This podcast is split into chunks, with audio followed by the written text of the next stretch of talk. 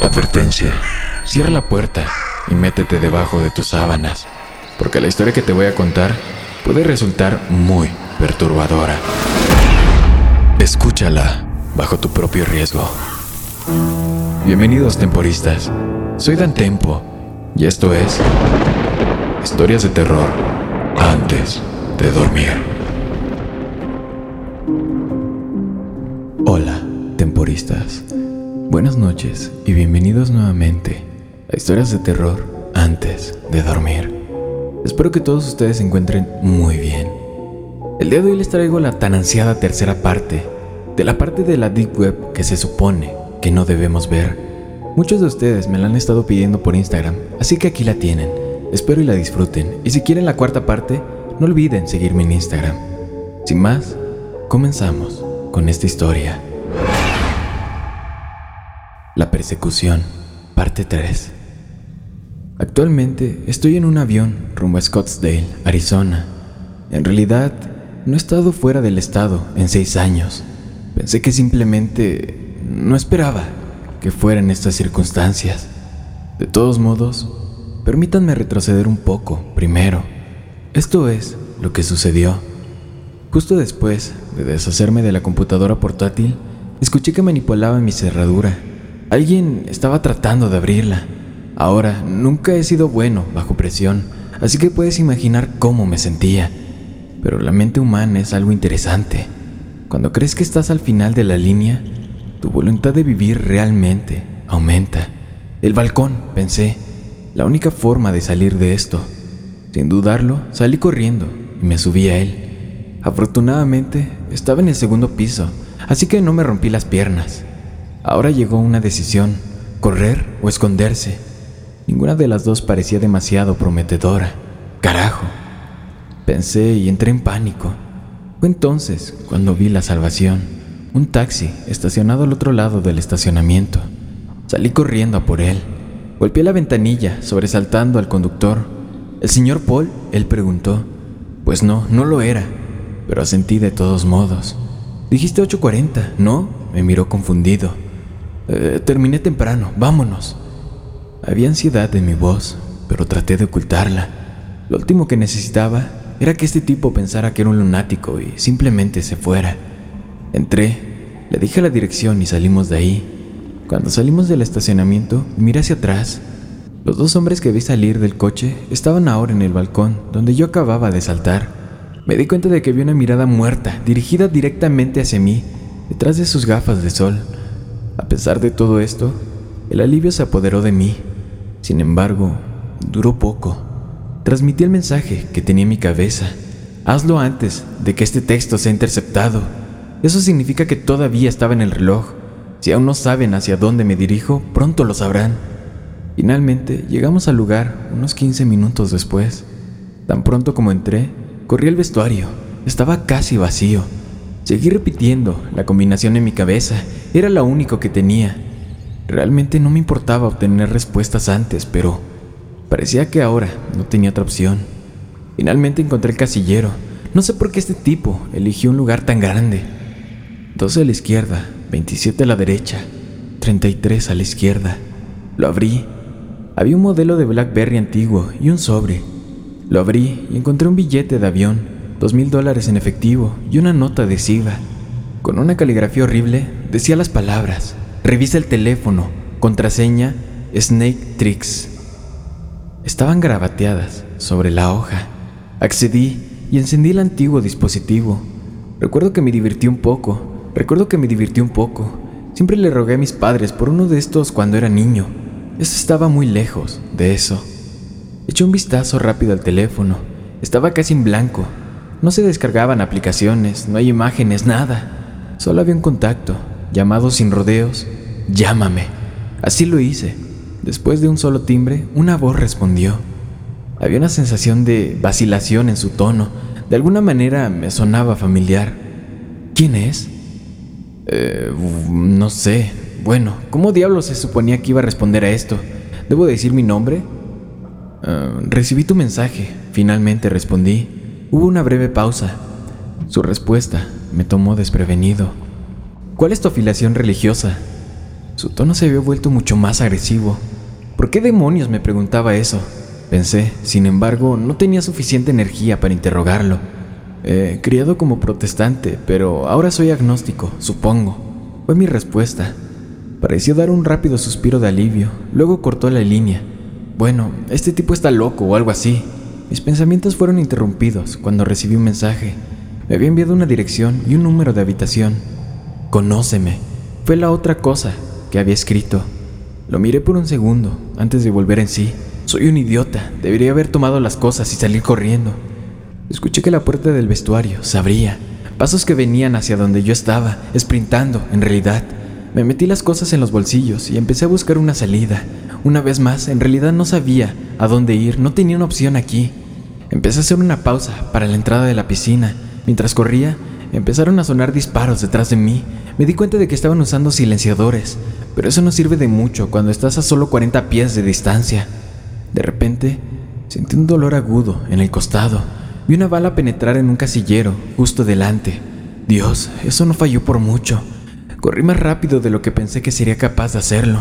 Casi me resbalo de la maldita piscina cuando salí a trompicones. El socorrista me gritó cuando salí por la salida de emergencia. No podía detenerme ahí. Me apresuré, dando vueltas a cada minuto, mirando por encima del hombro todo el tiempo. Menos mal que estaba en el centro. Me mezclé fácilmente en el mar de gente. En un momento vi un par de policías. Consideré decírselos. Realmente lo consideré. Pero, ¿qué van a hacer con ello? Buscarán a los tipos, aparecerán sin nada, vigilarán mi casa durante un par de días y luego cancelarán todo. No iba a resolver absolutamente nada. Finalmente, entré en una peluquería. Ya no podía correr. El peluquero me miró como si estuviera loco. Es mejor que me haga menos reconocible mientras estoy aquí, pensé. Le pedí que me afeitara todo. Pasé el resto del día haciendo varias compras. Una computadora portátil usada, un conjunto de ropa nueva, algunos vendajes y un par de gafas de sol. Al menos algo bueno salió de esto, ¿no? Se suponía que el vuelo era en un par de horas en ese punto. Llamé un taxi y me dirigí hacia ahí. Y aquí es donde estoy ahora. Todavía tengo un largo viaje por delante. Veamos qué pasa después. Al salir del aeropuerto, retrocedí ante el calor. Dios, es noviembre, ¿cómo se puede vivir aquí durante el verano? Llamé otro taxi. Llegué a la dirección. Era un hotel barato. Me reí para mis adentros. Qué nefasto lugar, pensé. Subí a la habitación y llamé a la puerta. Mil millones de pensamientos pasaban por mi cabeza. ¿Y si fuera una trampa? De hecho, pensé en huir por un segundo, pero me di cuenta de que eso no lograría nada. Después de aproximadamente un minuto, la puerta se abrió. Una ola de sorpresa se apoderó de mí, pero en retrospectiva, esto es exactamente lo que debería haber estado esperando. Fue el otro chico que vino a mi casa esa noche, el que no fue estrangulado. Sin embargo, no se veía muy bien. Tenía un ojo morado y un labio roto, y parecía cansado en general. Me miró antes de hacerme un gesto. Tenía una ligera cojera al caminar. Buen corte de pelo, murmuró en voz baja. Él se sentó en la cama y yo me senté en el sofá frente a él. Hubo un largo silencio. Todo el tiempo solo miraba al suelo. Para ser honesto, no sabía qué decir, así que no dije nada. Y él finalmente habló. Es mejor que te diga lo que está pasando. Luego procedió a soltar todo. Hace cuatro años hubo un incidente en las catacumbas de París. ¡Wow! Me dieron escalofríos después de escuchar esto. Cuatro adolescentes decidieron que sería una buena idea alejarse durante una gira. Supongo que se perdieron o algo así porque no estaban ahí al final. La policía prácticamente barrió por todas partes, ni rastro de ellos. Finalmente, el gobierno decidió instalar cámaras infrarrojas por todo el lugar, solo para ver qué aparecía. Un día, una de las cámaras captó movimiento. Nadie anticipó lo que iban a ver a continuación. Era el infierno manifestado una abominación de extremidades retorcidas, de alguna manera pegadas entre sí, se retorció a través de la pantalla. Había cuatro cabezas humanas pegadas a la parte superior de esa cosa. ¿Puedes adivinar quiénes eran? Me quedé sin palabras. Pensé en ese video de las catacumbas. Me alegro de no haberme quedado para ver la gran revelación. Y el hombre continuó. Decidieron enviar fuerzas de élite para exterminarlo, al parecer mató a 12 hombres antes de que lograran vencerlo. Ahora, la pregunta era qué iban a hacer con el video. No podían simplemente deshacerse de él, pero tampoco querían que nadie lo viera. Y esto fue más o menos en la época en que todo el asunto de Snowden estaba ocurriendo, por lo que no se sentían cómodos con el uso de los servidores del gobierno. Así que aquí es donde entra en juego ese sitio web que viste. Consiguieron a los expertos técnicos más experimentados que tenían para enterrarlo en algún lugar profundo de Internet, y estoy hablando de lo más profundo que podían llegar. Se suponía que nadie debía saberlo, nadie debía encontrarlo, y nadie debía saber qué buscar. ¡Wow! Me devané los sesos por esto. Claro, sabía cómo moverme, pero no había forma de que estuviera a la par de los expertos del gobierno. Entonces, ¿cómo lo encontré? Y el hombre continuó. Y funcionó bien durante un tiempo. Hicieron un pacto con gobiernos de todo el mundo. Todo lo que consideraban no apto para el conocimiento público iba a ese sitio. Incluso hubo precauciones. Para cada cosa real que había ahí, publicaron cuatro falsas. Para los pocos elegidos que realmente lograron encontrarlo.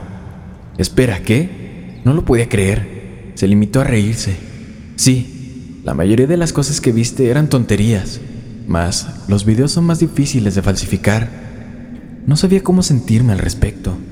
Me sentí un poco aliviado, supongo, solo un poco. Y él continuó. La lógica detrás de esto era que una vez que la gente encontrara estas cosas, buscaría más de ellas. Sin embargo, como eran fabricados, no surgía nada y la página no se tenía en cuenta, solo un sitio de bromas. Al menos esa era la idea. Sabía dónde se estaba metiendo. ¿Qué, qué pasa con las personas que comenzaron a investigar las cosas reales? Él suspiró. Mira, a nadie le habría importado un carajo si empezaran a contárselo a sus amigos o en internet. La gente pensaría que están locos. Es la maldita gente la que tiene que ir a buscar pruebas, los que planean darlo a conocer. Sí, a ellos se tienen que silenciar. Estaba a punto de decir algo, creo que se dio cuenta porque me cortó. Mira, no me pongas en esa tontería moralista. No tenían que hacerlo, era su elección. Estaban cometiendo un crimen. ¿Realmente crees que el conocimiento público sobre cualquiera de estas cosas ayudaría a alguien? No, obviamente no lo haría. A veces la ignorancia es una bendición, ¿de acuerdo? Para ser honesto, tuve que estar de acuerdo con él, pero aquí es donde las cosas realmente se fueron al carajo. Y él continuó. Antes había tal vez dos infracciones al mes, y luego se disparó hasta 20, y luego 50. Lo investigaron. Al parecer había rumores circulando por la web profunda y oscura un rumor sobre una página que guardaba secretos que se suponía que nadie debía ver. Decidieron averiguar lo fácil que era realmente acceder a este lugar solo leyendo foros y basura. Los expertos tardaron unos 20 minutos en encontrarlo, simplemente resolviendo extraños acertijos y luego siguiendo estos enlaces ocultos que se generan a partir de ellos. Y luego estaba el mensaje final. ¿Qué buscas? ¿Lo has visto? ¿No? Yo asentí con la cabeza. Aparentemente hay muchas respuestas diferentes que podrían funcionar. De todos modos, no tenía ningún sentido. Todos los que se suponía que sabían de esto fueron interrogados. Alguien tenía que estar haciendo esto, ¿verdad? Nadie confesó. Honestamente, todos parecían genuinos cuando decían que no lo hacían. Conocían las consecuencias. Después de una investigación brutalmente profunda, no se resolvió nada. Y entonces los golpeó. En 2010, también habían finalizado una inteligencia artificial experimental.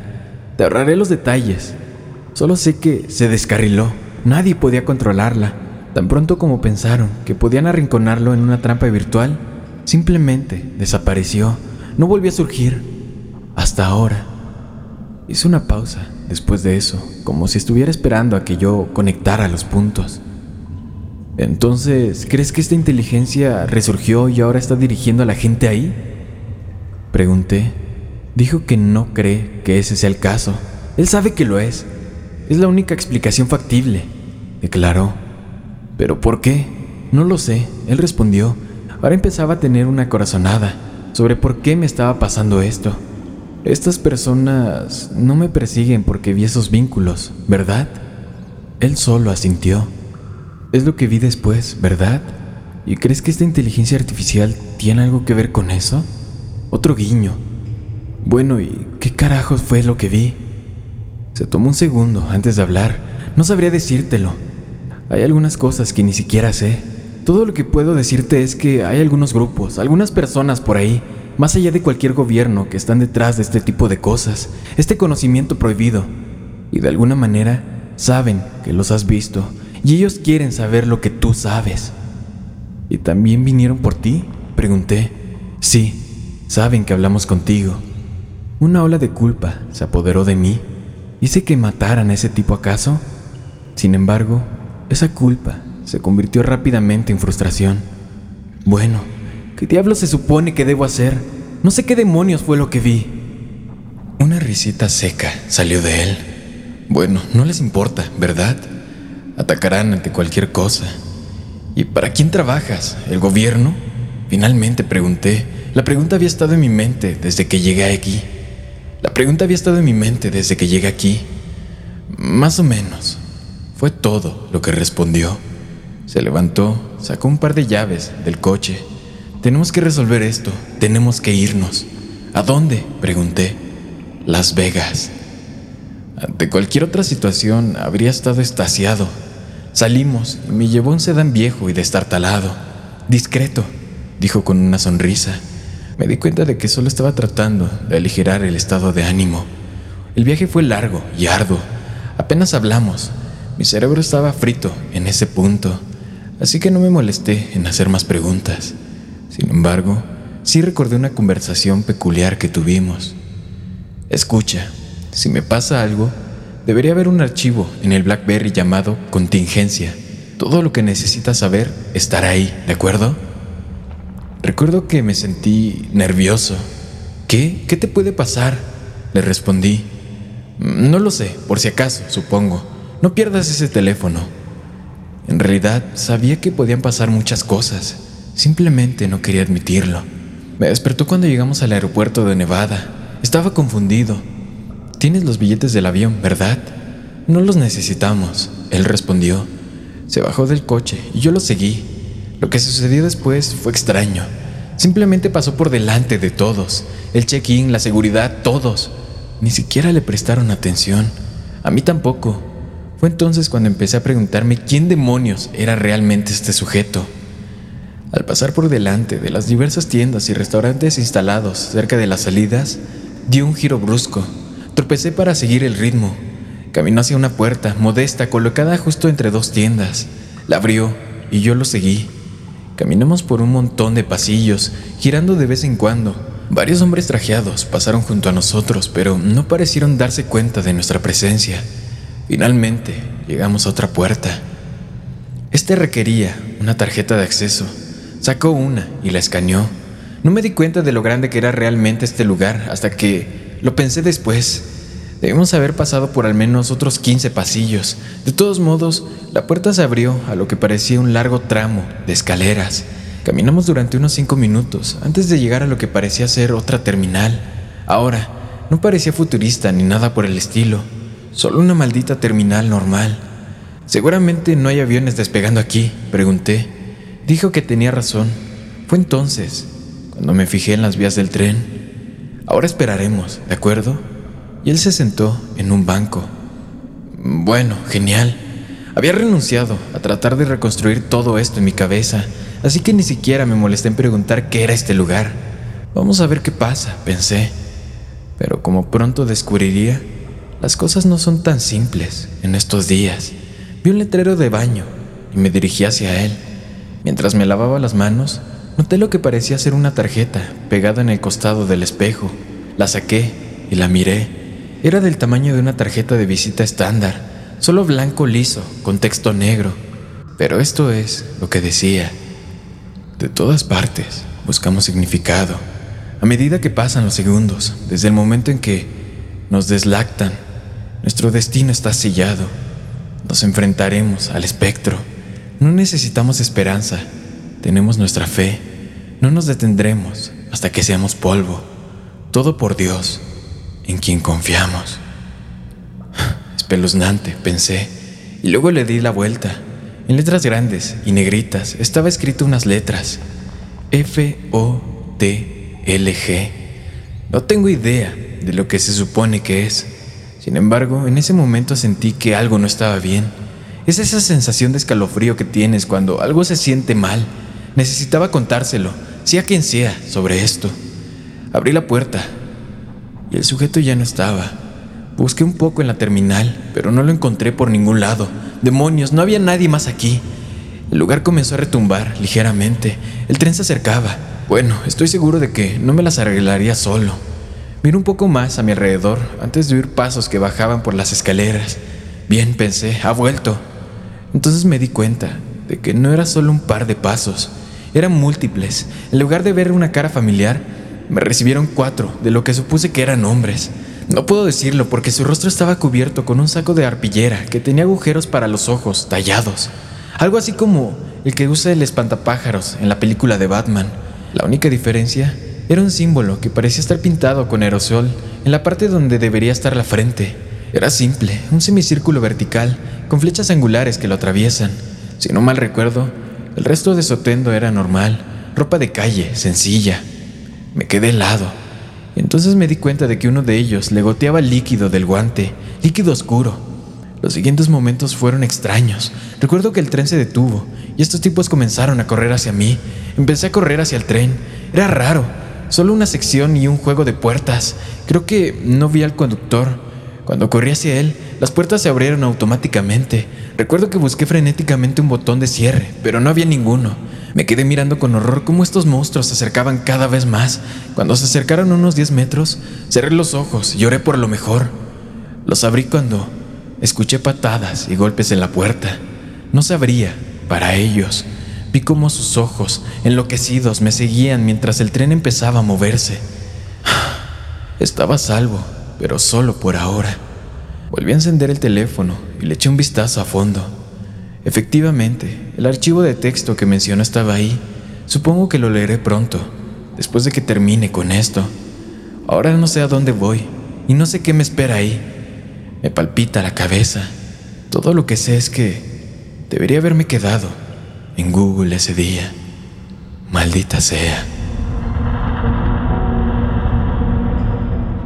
Espero que la historia les haya gustado. Si quieren una cuarta parte, no olviden seguirme en Instagram para traerles el contenido pronto. Sin más, buenas noches, querido amigo y amiga mía. Una producción The Drop.